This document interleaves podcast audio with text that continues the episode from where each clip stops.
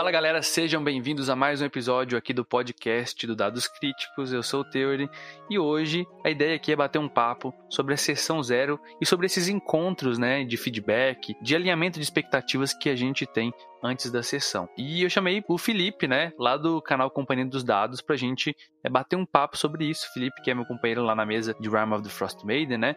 Inclusive, a gente já gravou um, um, vídeo sobre isso lá pro canal dele, né? Um vídeo bem completinho. Mas a ideia hoje aqui é complementar esse papo que a gente bateu um tempo atrás. Não é, Felipe? E aí? Olá, Theory. Olá, pessoal. Felipe do Companhia dos Dados, mais uma vez aqui.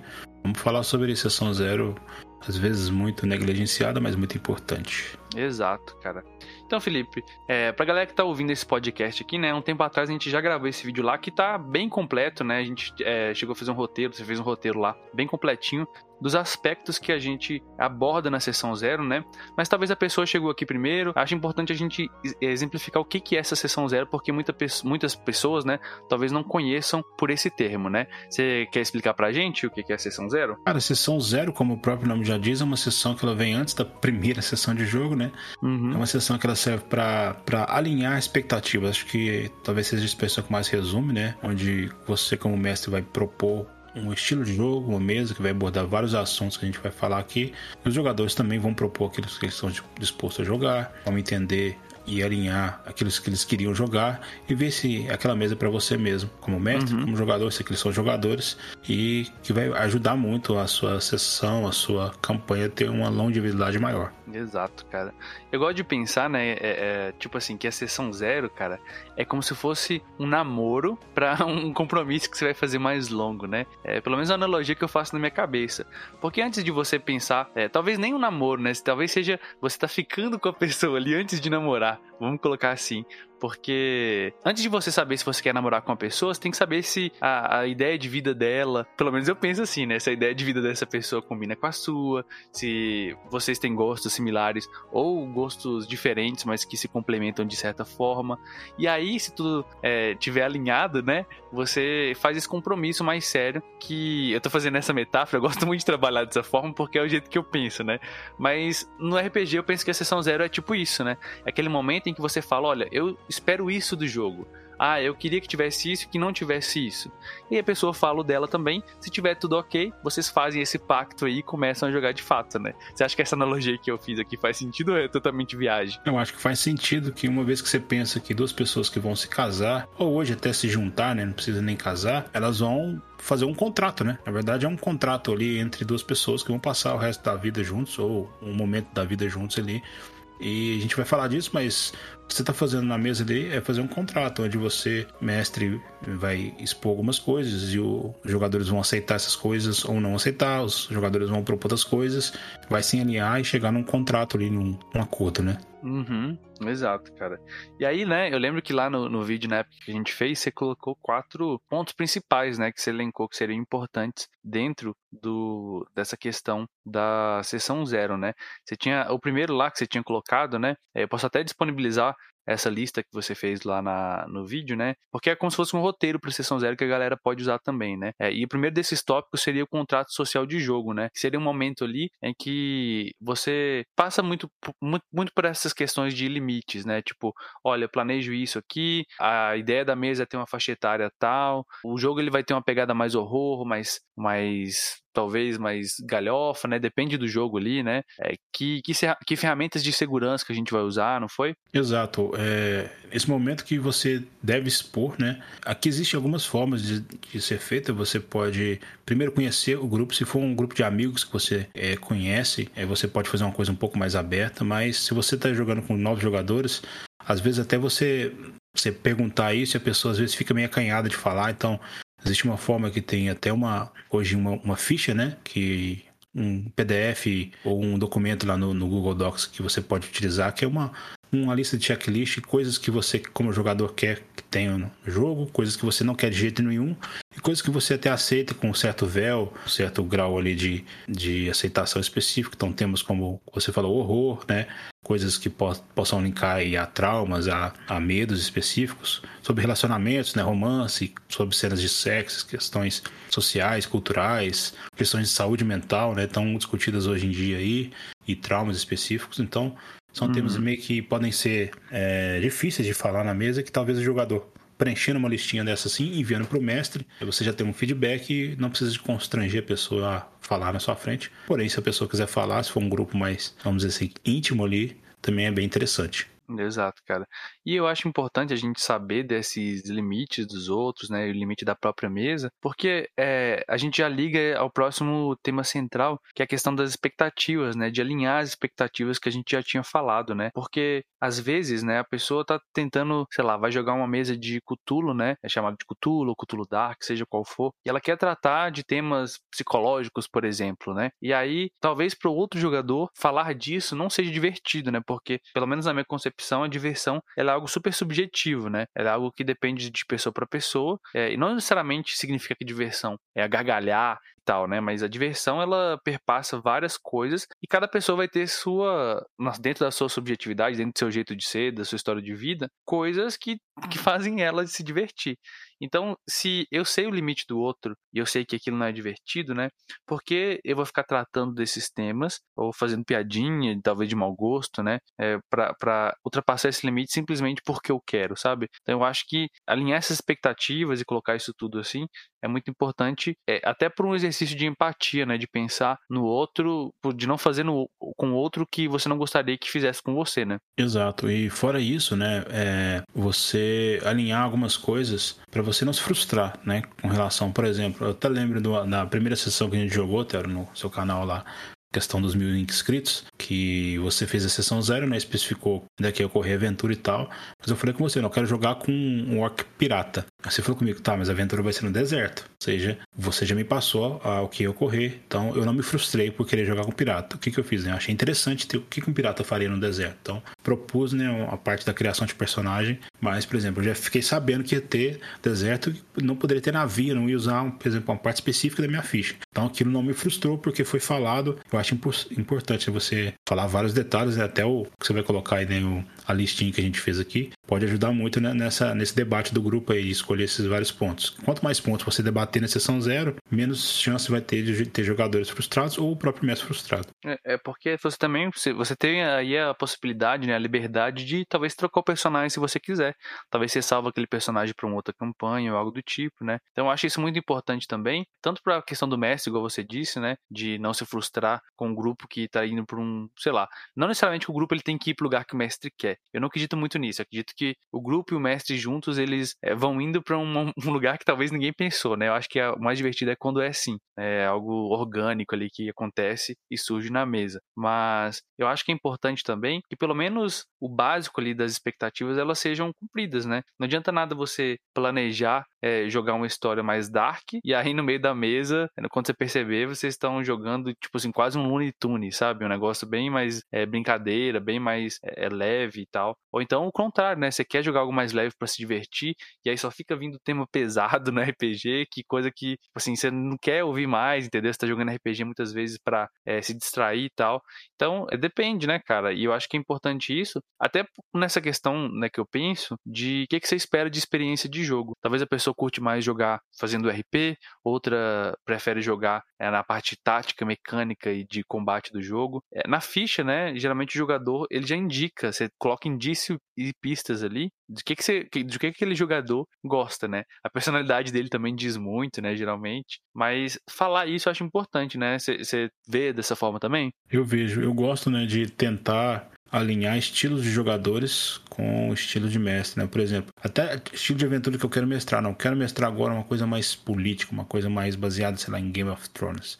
Quais jogadores que eu acho que se encaixariam daqueles que eu já, já mestrei e tal? Ou se eu, não, se eu não tenho esse perfil de jogadores, se eu vou divulgar a mesa, né? Colocar isso na divulgação da mesa específica, que vai ser um tema mais de espionagem, mais social, vai ter menos combate. Com isso você vai atrair jogadores que queiram jogar esse tipo de mesa e vai não afastar, né, mas é, jogadores que queiram focar mais em outras coisas, combates, às vezes vão procurar outro tipo de mesa, né? Com isso hum. também, você mestre já deixa de se frustrar, porque se você não fizer esse tipo de coisa, o grupo está esperando uma coisa, um combate, e às vezes você não quer mestrar um combate. Então os jogadores às vezes possam, podem forçar combates, e você como mestre também fica naquela situação. Então, é aquele, é aquele negócio, é um acordo, né? Não sai caro vamos dizer assim, né? Tudo que for dito antes ali, ele tende a gerar mais frutos para frente. Uhum. também, né? Isso aí, assim, perpassa várias coisas, né? Desafios, combate, né? O cenário do jogo, o tipo de realismo que vai ter nessa história, né? Se vai ser algo mais dark, low fantasy, se vai ser high fantasy e tal, né? E, e também tá aliado, né, de certa forma, ao terceiro grande aspecto que você tinha elencado lá, que eram os aspectos extra-mesa, né? Porque eu acho que o RPG, ele, geralmente, pelo menos na minha concepção, ele sempre tem duas tarefas que a gente tem que lidar, né?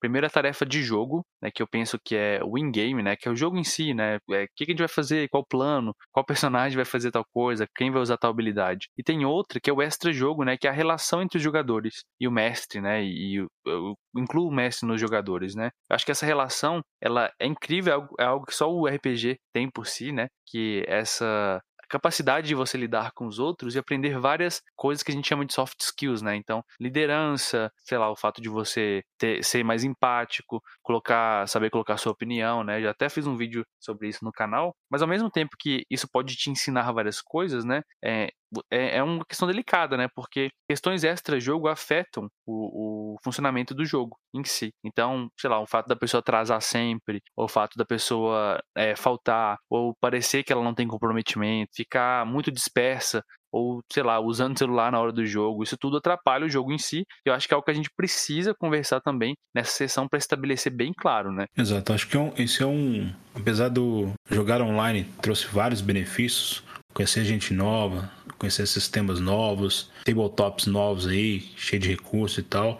Uma coisa que tem se perdido, às vezes, é essa relação das pessoas. É muito por causa de você ficar três horas olhando para uma tela, é cansativo, né? Por isso que tem tem as pausas, né? As pausas programadas é importante, mas você às vezes perde essa relação de tá no olho no olho, né? Você perceber que quando a pessoa quer puxar o spotlight, eu acho que é muito mais visível quando você está no presencial do que quando você está no online. Às vezes tem muitas é, atropelos, né? Isso às vezes a gente tem que tomar, olhar mesmo para a gente mesmo, ter um pouquinho de empatia, né? Nessa questão e conversas paralelas, coisas que são bem, são bem legais no RPG presencial, porque geram várias risadas, sem atrapalhar o andamento da mesa. É, no online, apesar de você ter essa mesma, esse mesmo viés, você acaba meio que atrapalhando porque tudo ali nos no softwares né, de comunicação eles são um pouco mais, mais altos né, e acabam meio que prejudicando. Então existem, outras formas aí para meio que suprir isso, mas é um cuidado que você tem que ter com esses aspectos extra, extra mesa que acabam afetando a mesa em si específico. Com certeza, cara. É, a gente sempre tem relatos, né? Eu recebo aqui no canal, né? É, as mensagens que o pessoal manda pelo e-mail também, né? Histórias que eles contam, né?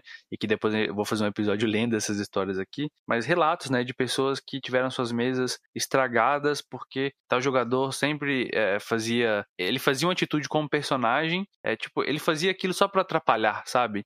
É, e, ou então um jogador que é, nunca comparecia, que chegava todo atrasado, não era comprometido com a mesa. Esse tipo de coisa, é, assim, é porque a gente geralmente, Felipe, é uma coisa que eu tenho pensado bastante, né? A gente tende a demonizar o metagame, sabe? E falar assim, olha, não pode fazer metagame, hein? E acabou, se fizer metagame é errado e tal.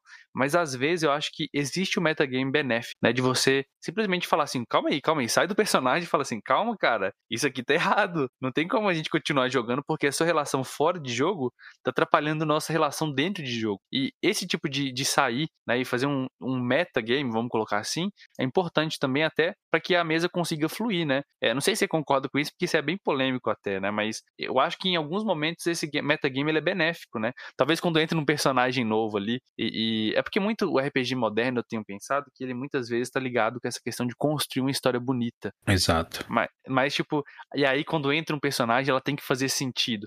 Mas eh, na minha opinião recente assim, eu tenho pensado bastante que não, cara. Você simplesmente, você pode falar assim, ah, beleza, chegou aqui, vamos confiar nele. Tipo naquele The Gamers, já assistiu essa, essa série no YouTube, esse, esse documentário? Não é meu documentário, né? É uma série animada, né? Cara, mas eu, eu concordo contigo hoje em dia, né? Eu antigamente era nesse segundo pensamento de, ah, eu tenho que evitar o metagame 100% das vezes, pensar exatamente como o personagem pensaria e tal. O que me trouxe mais para esse aspecto hoje foi jogar um pouquinho mais de old school. O DCC uhum. muito isso de você pensar como jogador como o personagem deve sobreviver, porque você tem que usar todos os recursos para ele sobreviver ali.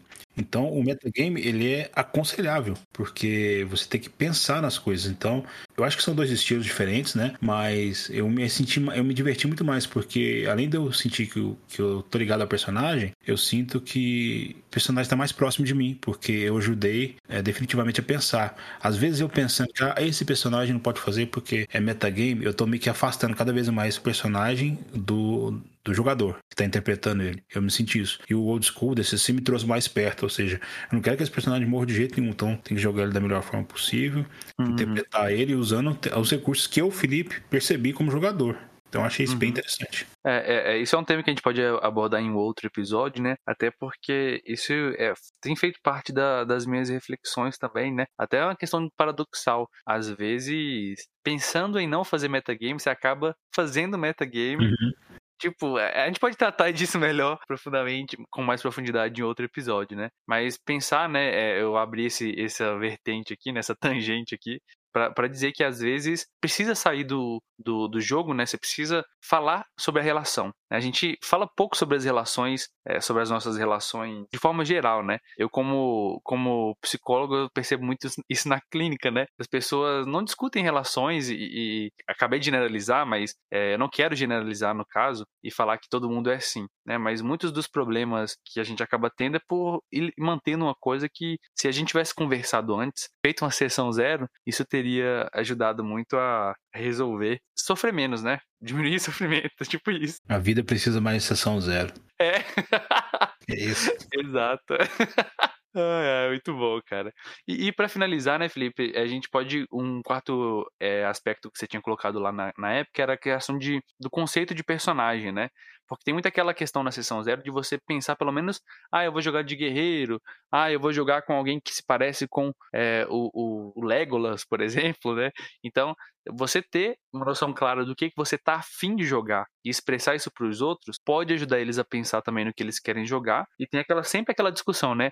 Ah, mas eu vou jogar para aquilo que vai ajudar o grupo. Mas você também realmente é afim de jogar com isso? Porque não adianta nada você ajudar o grupo e depois se frustrar porque você não não tá se divertindo, né? Exato. Eu, quando você cria um conceito, né, antes de qualquer coisa, é, você já cria uma ideia do personagem e você já começa a fazer conexões com os outros jogadores. Depois, essa escolha de classe e raça, ela meio que vem automática e mesmo você querendo ajudar o grupo, você vai sentir muito mais vontade de jogar com aquele específico, porque você já começou a criar uma história ali, uma história em conjunto, fazer relações entre os personagens. Então, eu acho que acaba muito mais você ajudando o grupo, porque você vai, por exemplo, querer salvar ou ajudar aquele personagem que é irmã do seu personagem, ou que é seu interesse amoroso, ou que às vezes é uma pessoa que você tem uma dívida eterna, do que você fazer simplesmente um clérigo da vida e sair distribuindo cura pro resto do level 1 até o level 20. Uhum. Eu penso é. assim também. E, e, talvez seu personagem pode ajudar de outras formas, né? Você pode ser até quebrar esse conceito desse arquétipo que a gente tem, né? Que um grupo tem que ter um clérigo, tem que ter não sei o quê. Talvez seja interessante você fazer um ladino que pense em ajudar os outros, que não seria interessante, né? Algo que a gente vê de vez em quando, mas não com tanta frequência, né? Então é, é, é até para questão de enriquecer o seu personagem, faça algo que você tá afim de jogar, né?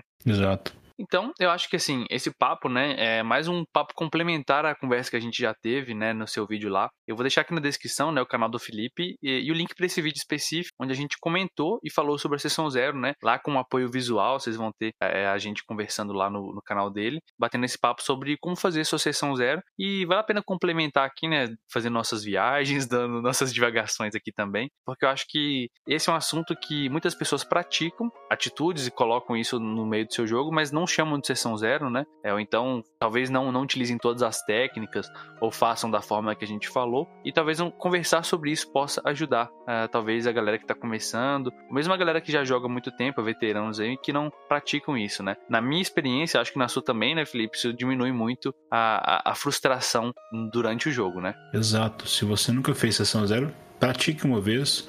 Eu acho que você vai nunca mais deixar de fazer, tá? A gente vai deixar aí, né, tanto no, nos links do Theo, no link do vídeo também um roteirinho que a gente fez aqui que tem várias ideias que você pode pegar, copiar, acrescentar, retirar o que você quiser, porque sessão zero é uma coisa muito particular, porque cada mesa, como diz um mestre que eu escutei uma vez, cada mesa é sua ilha, seu universo, né? E uhum. cada jogadores e mestres criam um multiverso Exato. assim. Então, é muito interessante, vai ficar para vocês ali. Exato. Eu vou fazer o seguinte, tá? Eu vou deixar. Eu não vou deixar o roteiro aqui, não. Vou deixar lá no. no... Você deixa na descrição do seu vídeo, né? Já tá lá no, no seu canal e a galera vai lá. Que aí é um, um pretexto também pra galera ir lá e, e, curtir e se inscrever no canal do Felipe também. Que eu sempre aviso aqui, galera, que o canal é muito bacana, né? Se inscreva lá e dê essa moral também, porque é, quanto mais conteúdo de RPG, melhor, né? Eu vou encerrando por aqui, né? Antes da gente encerrar, queria deixar um espaço aí pra você fazer seu jabá, né, Felipe? Fala aí sobre o seu canal, sobre o que você tem feito aí no mundo do, da internet. Obrigado, Theory é, pelo espaço mais uma vez. É sempre bom bater papo sobre RPG, é, discutir e trocar experiências, né? Bom, eu tenho um canal no YouTube chamado Companhia dos Dados, onde eu faço vídeos também de RPG, mais focado em dicas para mestres e novos jogadores, né? Focados também em alguns sistemas específicos. Atualmente estou fazendo vários vídeos de Pathfinder segunda edição, mas assim que acabar esses vídeos, já pretendo fazer de outros RPGs aí, na minha mente, que eu pretendo jogar. Então dá uma conferida lá, tem vários vídeos, várias dicas interessantes. Passa lá e deixa seu comentário, siga esse canal se você gostar, curta os vídeos. E é isso, obrigado mais uma vez, Theory. É isso aí. E também fazer o meu jabazinho, galera, que você pode é, apoiar o canal, né? Se inscrevendo no canal, curtindo nas redes sociais. E também você pode ser um apoiador a partir de dois reais, que não é nem o preço de uma coxinha com o preço do dólar atual, né? E você consegue ter acesso a uma área restrita, uma área exclusiva lá do Discord. Com, eu sempre costumo postar, né? Nem que seja por pouco, os vídeos com antecedência. Eu posto conteúdo lá com antecedência pra galera, como uma forma de agradecer pelo apoio, né? Quem é sub na Twitch também recebe isso. Mas o que mais vale mesmo, galera, não é nem isso, é o apoio de vocês no sentido de acompanhar o canal é, e dar seu comentário, deixar o seu gostei, isso mostra, né, que o conteúdo tem sido relevante de alguma forma para você. E se esse conteúdo for relevante, é, deixa já seu like aí. Eu espero você na próxima episódio aqui do, do podcast, né? Então até mais. Falou, valeu, Felipe. Falou, Teori.